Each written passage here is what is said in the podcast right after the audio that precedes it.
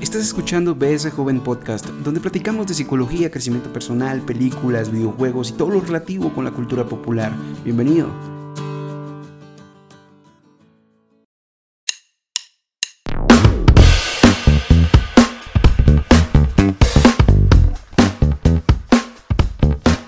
Hola, ¿qué tal? ¿Cómo están? Bienvenidos una vez más a BS Joven Podcast. La verdad que para mí es un gusto y un placer tenerlos por acá. Quiero platicarles de tantas cosas. He estado desconectado varias semanas. Pues como comprenderán, pues este no es mi trabajo. No me dedico a esto específicamente, pero es algo que me apasiona, me encanta. Y pues específicamente lo hago porque es algo que nace de mí. Pero obviamente no vivo de esto y pues a veces el trabajo es más demandante y pues obviamente me roba un poco más de tiempo. Pero Hoy precisamente no quería dejar pasar este domingo, no sé qué día se está escuchando este podcast, pero esto se está grabando día domingo por la noche. Sí, así que buenas noches si lo estás escuchando hoy o si lo escuchas otro día, buenos días, espero que estés muy bien.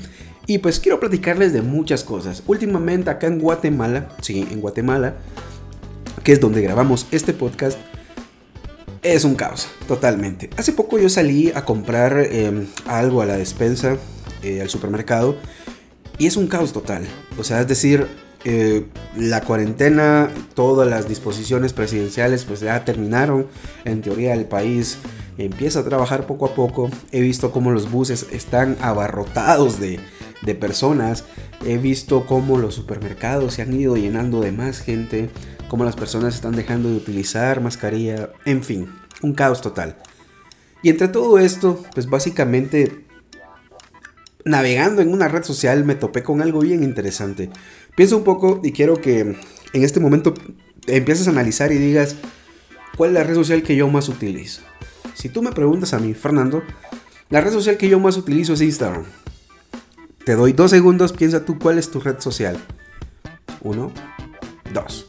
Precisamente, posiblemente hayas pensado que es Instagram, o posiblemente hayas pensado que es Facebook, o YouTube, o sea cual sea esa red social que a ti te consuma la mayor parte de tu tiempo, te habrás dado cuenta de un par de cosas específicamente.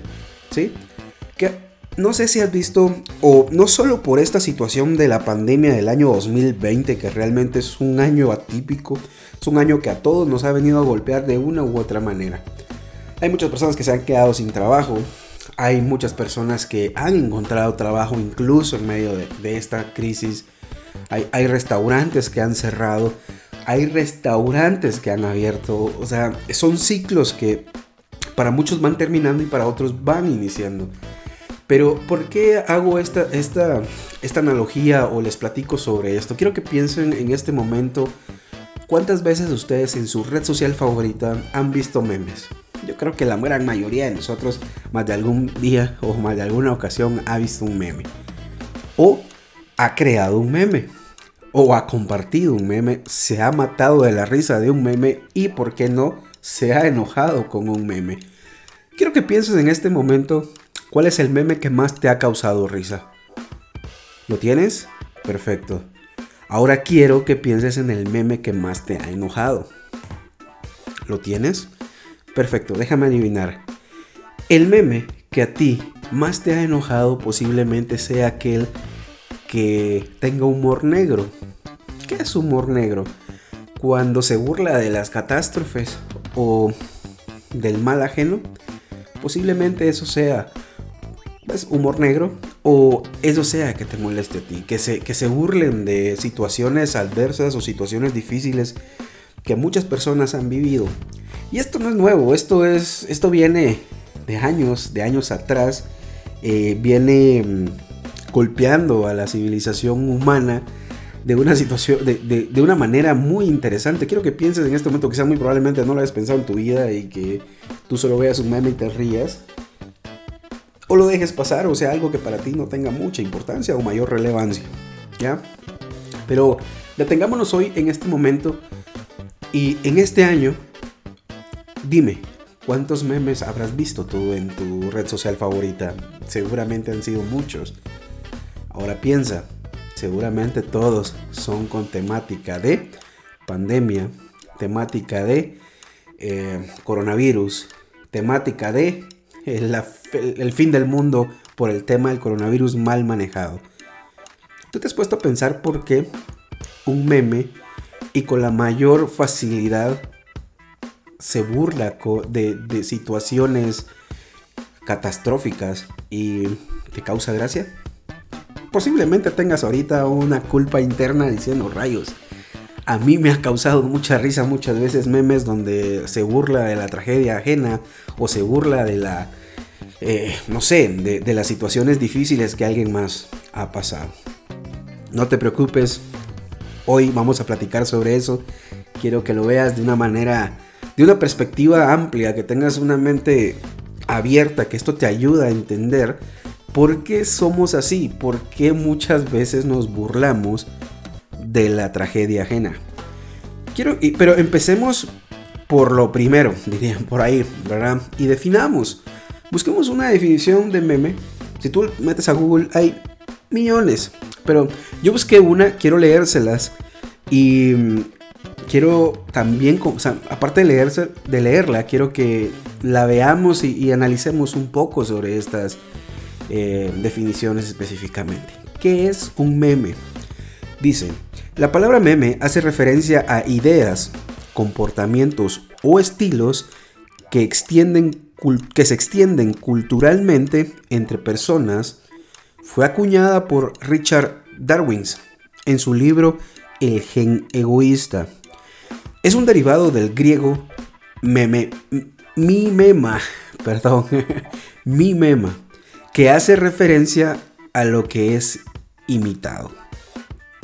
Este concepto se ha trasladado a Internet para describir ideas que se viralizan o son replicadas de forma masiva a través de las redes sociales, ya sean blogs, emails, y pasan de persona en persona de manera explosiva.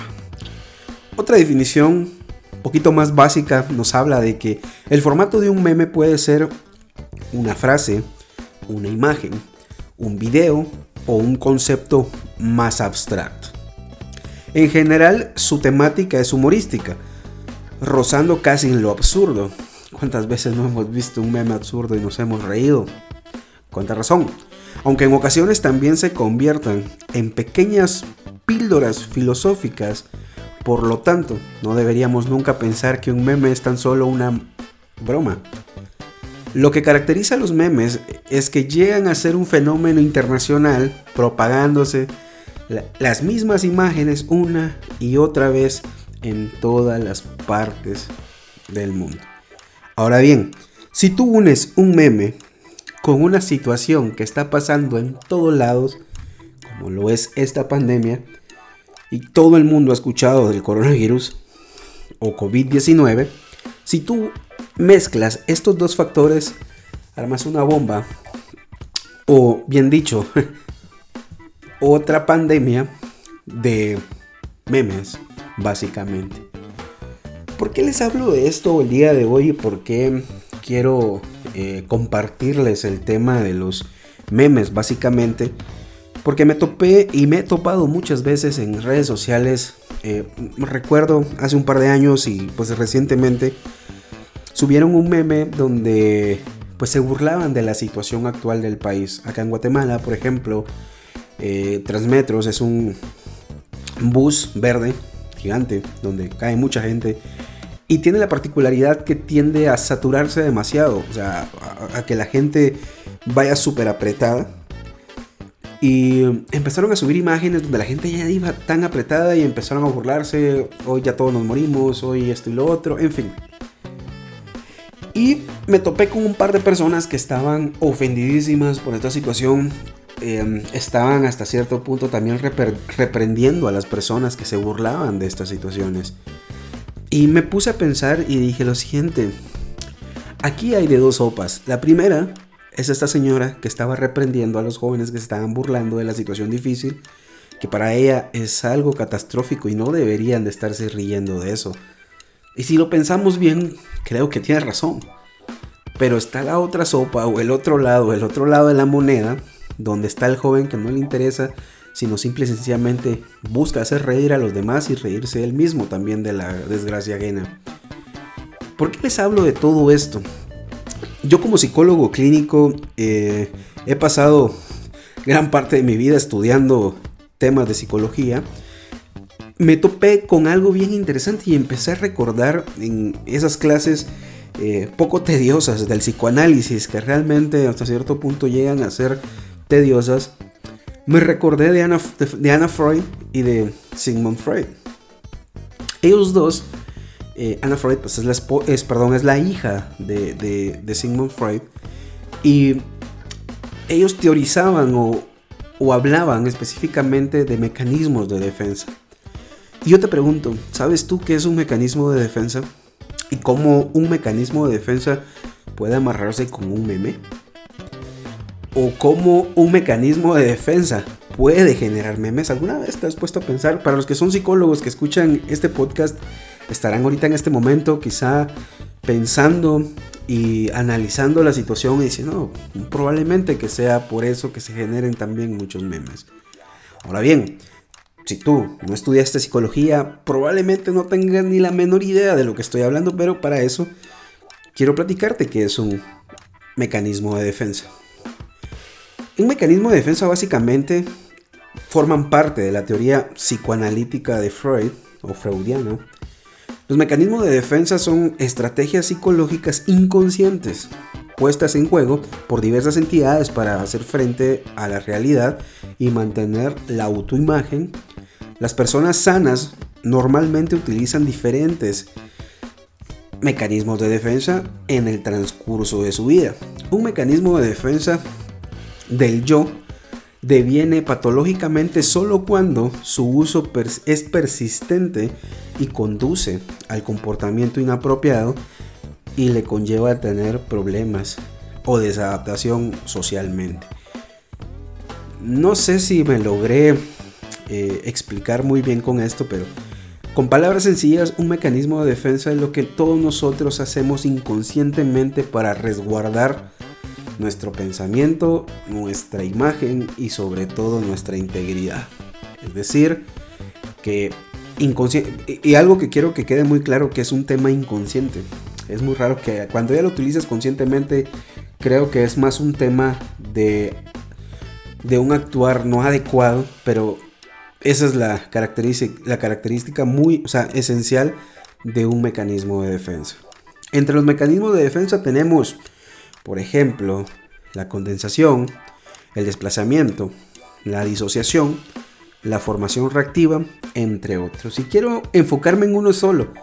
Muy probablemente tú ahorita vengas y busques en Facebook, perdón, en Google, mecanismos de defensa y te van a aparecer un sinfín de, de enlaces que te llevan a información que hablen sobre los mecanismos de defensa. Específicamente como te decía, vamos a enfocarnos en uno solo, en la formación reactiva.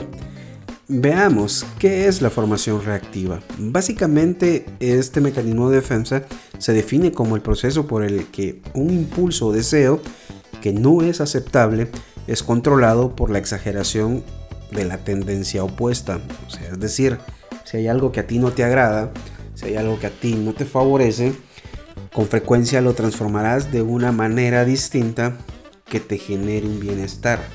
¿Les suena eso algo familiar? Es muy probable que muchas personas que crean memes se sienten afectados y al no querer sentirse vulnerables tienden a burlarse de la situación para dar una imagen distinta de lo que realmente están sintiendo. Básicamente la persona que realiza un meme burlándose de tragedias ajenas o tragedias mundiales como lo es esta pandemia, regularmente son personas que no quieren verse vulnerables ante la situación y por eso tienden a crear chistes que a la larga no es que sean malas personas, sino simple y sencillamente se sienten exageradamente vulnerables por la situación y por eso tienden y acuden a este mecanismo de defensa, formación reactiva, que hace que actúen de una manera distinta. Su inconsciente los lleva a burlarse de esta situación para no sentirse vulnerables, no sentirse expuestos a la situación. Porque dígame bien, ¿quién de todos no tuvieron miedo en este año ya sea de enfermarse de esta enfermedad, perder su empleo, no encontrar un trabajo, no, que el país y la economía se vinieran a pique. Creo que todos tuvimos miedo más de alguna ocasión en este año o en situaciones anteriores. Pero hoy por hoy quiero hacer esta reflexión y por qué decidí hablarles de mecanismos de defensa específicamente. El mecanismo de defensa nos sirve todos. Básicamente no hay ser humano que no haya utilizado o inconscientemente haya salido a relucir un mecanismo de defensa. Pero básicamente entenderlos y saber qué es lo que la persona hace inconscientemente nos ayuda a entenderlos. Yo estaba sentado viendo estos memes y no les voy a mentir, más de alguno me sacó una sonrisa y por ese momento dije, mm, ¿seré una mala persona por haberme reído de la desgracia ajena o inconscientemente mi mecanismo de defensa de formación reactiva salió a relucir e hizo que me riera para no sentirme vulnerable. Yo sé que, mira, hay dos cosas que el ser humano no puede aceptar en esta vida. Uno es sentirse vulnerable, porque al sentirte vulnerable estás expuesto y a nadie le gusta que a uno lo lastime. Y dos, que lastimen tu ego.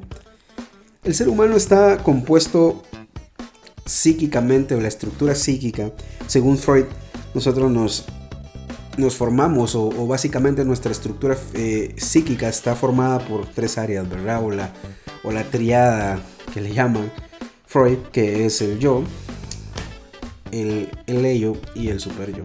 Básicamente es eh, esa parte donde nosotros nos sentimos eh, en nuestro ego sentirse eh, atacado o sentirse vulnerable hace que nosotros actuemos de diferentes maneras. Y hoy en día quiero invitarte y quiero hacer este, esta reflexión. Si algún día ves que una persona está haciendo muchos memes de una catástrofe, no lo culpes, es muy probable que él inconscientemente no es que él quiera burlarse, simple y sencillamente él no quiere sentirse vulnerable ante la situación. Y obviamente hay personas que sí lo hacen con hecho pensado y ahí es donde está el problema de que sí son malas personas, pero realmente hoy por hoy quiero que sepas esto. Si tú algún día te has reído de un meme, de catástrofe o de alguna situación difícil, es muy probable que te hayan traicionado tus mecanismos de defensa. Básicamente, eso es lo que quería yo transmitirles esta noche o este día, no sé si estás escuchando este podcast el día viernes, el día lunes, el día domingo, sea cual sea el día que hayas escuchado este podcast, quiero agradecerte por este tiempo. Si llegaste a hasta este minuto, quiero de verdad de corazón agradecer ese tiempo que has invertido y espero que haya quedado más de algún conocimiento extra, porque pues obviamente nunca está de más aprender algo nuevo. Recuerda, mi nombre es Luis Oriescas, para mí es un gusto y un placer acompañarte en estos casi 20 minutos o 18, no sé cuánto voy a tardar este podcast. Quiero agradecerte que tengas un excelente día, un excelente inicio de, de semana, un excelente fin de semana. No sé cuándo estás escuchando esto y de verdad, muchas gracias. Y a vivir la vida, porque así es, y ya que se terminó la cuarentena en casi la mayoría de los países, cuídate, cuida a los tuyos y no te olvides que estamos acá para vivir y para disfrutar. Hasta la próxima.